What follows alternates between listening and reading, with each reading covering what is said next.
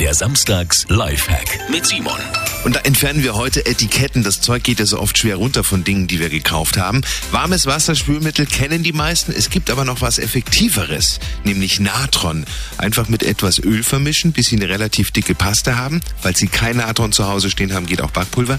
Die Paste aufs Etikett streichen und einwirken lassen. Und dann lässt sich das Etikett ganz leicht ablösen. Falls nicht, einfach der Paste noch etwas Salz untermischen und so dann mit einem Tuch abreiben.